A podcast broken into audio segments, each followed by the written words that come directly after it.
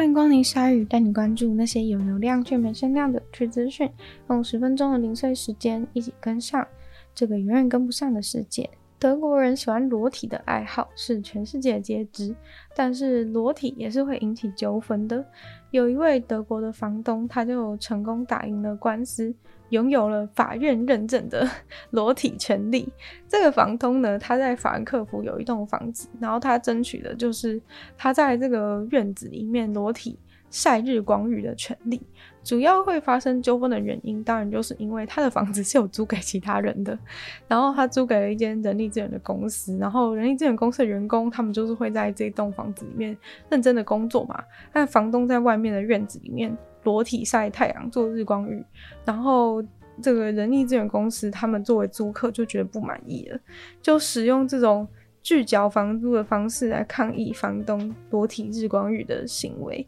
然后原本想要用拖欠房租来要求房东停止，就是继续在裸体日光浴，但谁知道房东直接一状告到法院去，还上诉到这个法兰克福的高等法院。那这栋房子是位于法兰克福高价位的一个好社区，公司是在住宅楼里面租了一间办公空间。他们是他们的说法是说，房东都会直接裸体从楼梯走到庭院。要是他们的员工啊，或是来公司拜访的客户，刚好那时候也出现在楼梯间，就直接撞见裸体的房东，不是超尴尬吗？但是结果啊，实际调查之后就发现，房东其实根本就都有穿浴袍，只有到日光浴床的时候，他才会把浴袍脱下来。法院后来就判这人力资源公司败诉，因为房东是有权利在。这个庭院做裸体日光浴的调查中呢，也并没有发现房东有任何猥琐的行径，而且法院另外表示，房东裸体日光浴的地点，并不是所有参访的客户都看得到。而是只有人力资源公司内部人员从办公室里面把身体探出去窗户很远，才有办法很刻意的看到房东在晒裸体日光浴。但是法院倒是有让租客可以减租啦，不过完全不是因为房东裸体有碍观瞻的关系，而是因为附近在施工，然后噪音污染。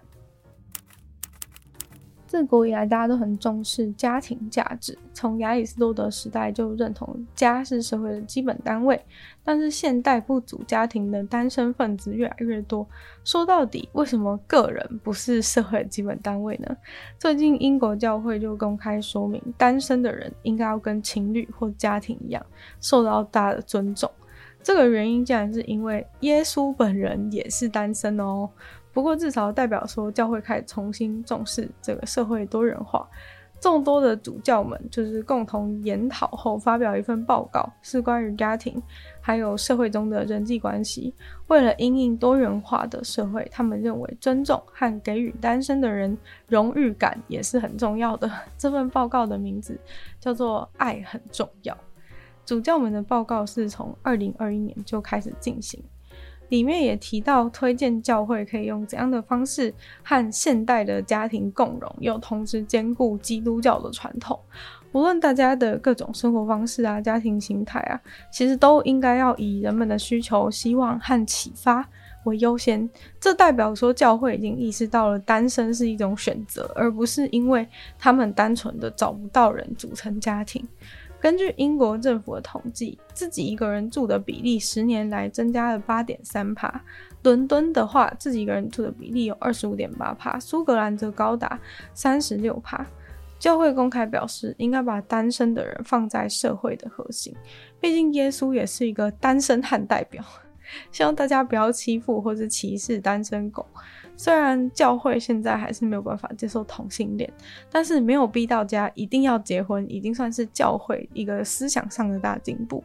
教会也许是因为近年来跟现代社会越来越格格不入的关系，信徒减少了许多，放宽传统价值，开始接纳多人性，拿耶稣来说服保守派，也算是很聪明的一步。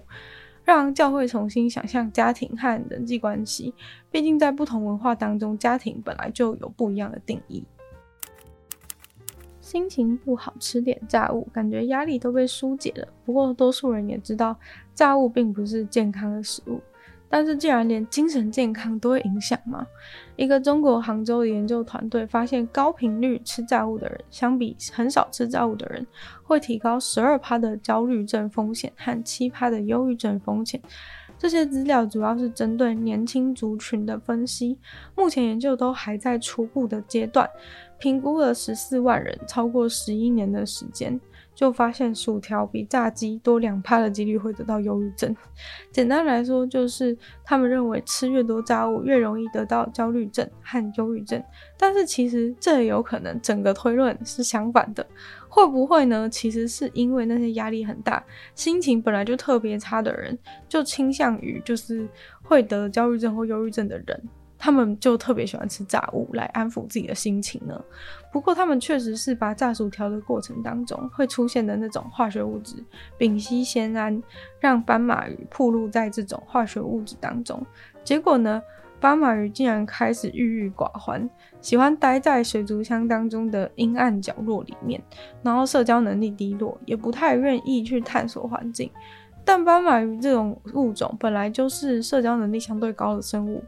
至于为什么马铃薯炸过之后呢，特别容易影响心情呢？主要是因为它本来就容易导致血糖快速上升，再加上油的加持，就变得更严重。但丙烯酰胺并不是只有在油炸过程当中会产生，在咖啡里面也能够找到，主要是碳水化合物跟蛋白质一起加热，就有可能会产生丙烯酰胺。不过斑马鱼的实验呢，当然也不能完全代表人类。毕竟斑马鱼跟人的生理构造 是差蛮多的嘛，也只能作为参考。所以说，这整个研究呢，其实不太有办法到完全证明什么东西。不过，因为油炸物本来就对健康不好，所以就算只是参考，有可能会提高忧郁症、焦虑症风险的话呢，就也建议大家减少摄取。比利时直接销毁了一批美国啤酒。这么生气是为了什么呢？因为这批美国啤酒的宣传标语竟然敢称自己为啤酒界的香槟，比利时海关直接把两千三百五十二罐的米勒高级生活啤酒销毁，因为他们这种宣传手法摆明了就是在误导消费者，啤酒就啤酒，讲什么香槟。这起事件爆发呢，是因为比利时的香槟产业看到这种没逻辑的宣传，直接气到跳脚，跑去申诉说：你要写“香槟”两个字在你的包装上，你必须要使用法国传统做法做出来的气泡酒才算。而且香槟本来就是一定要指定使用特定葡萄园生产的葡萄酿的才可以。于是他们就向海关要求，像美国人这种什么香槟界啤酒不能容许这种东西存在。必须要保护香槟的尊严，所以就要求他们销毁。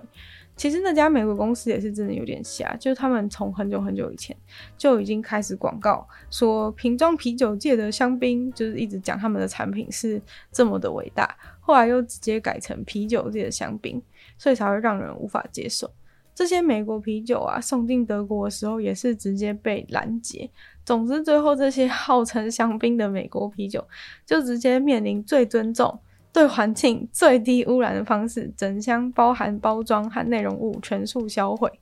比利时海关表示，他们每年都会检查到很多种有问题的东西，而如果真的有像这种严重瑕疵的话，他们会多方询问意见，经过一些协调才做出最后的决断。该销毁就必须按照程序销毁。虽然好好的东西就这样销毁很可惜，但是谁叫好好的啤酒要号称自己是香槟呢？香槟协会真的不好惹啊！今天的鲨鱼吐槽这边结束了，再次感谢订阅赞助的会员：伊恩、大男子、James、KU、毛毛、黑牡丹还有 ZZ。就希望其他有意愿去支持鲨鱼创作的朋友，可以在下方找到 Patreon 的链接，里面有不同的会员等级，还有不同的福利给大家参考。那如果喜欢就是鲨鱼的节目的话呢，就希望大家可以可以多多的支持，然后呢，也可以在播 podcast 帮我留星星、写下评论，真的对鲨鱼的节目成长很有帮助。那如果喜欢我的话，也可以收听我的另外两个 Podcast，其中一个是女友的纯粹不理性批判，里面有时间更长的主题性、议题性的内容给大家参考。然后呢，听说动物的话，就是跟大家分享动物的知识。那就希望鲨鱼的节目可以继续在每周二、四、跟大家相见。那我们就下次见喽，拜拜。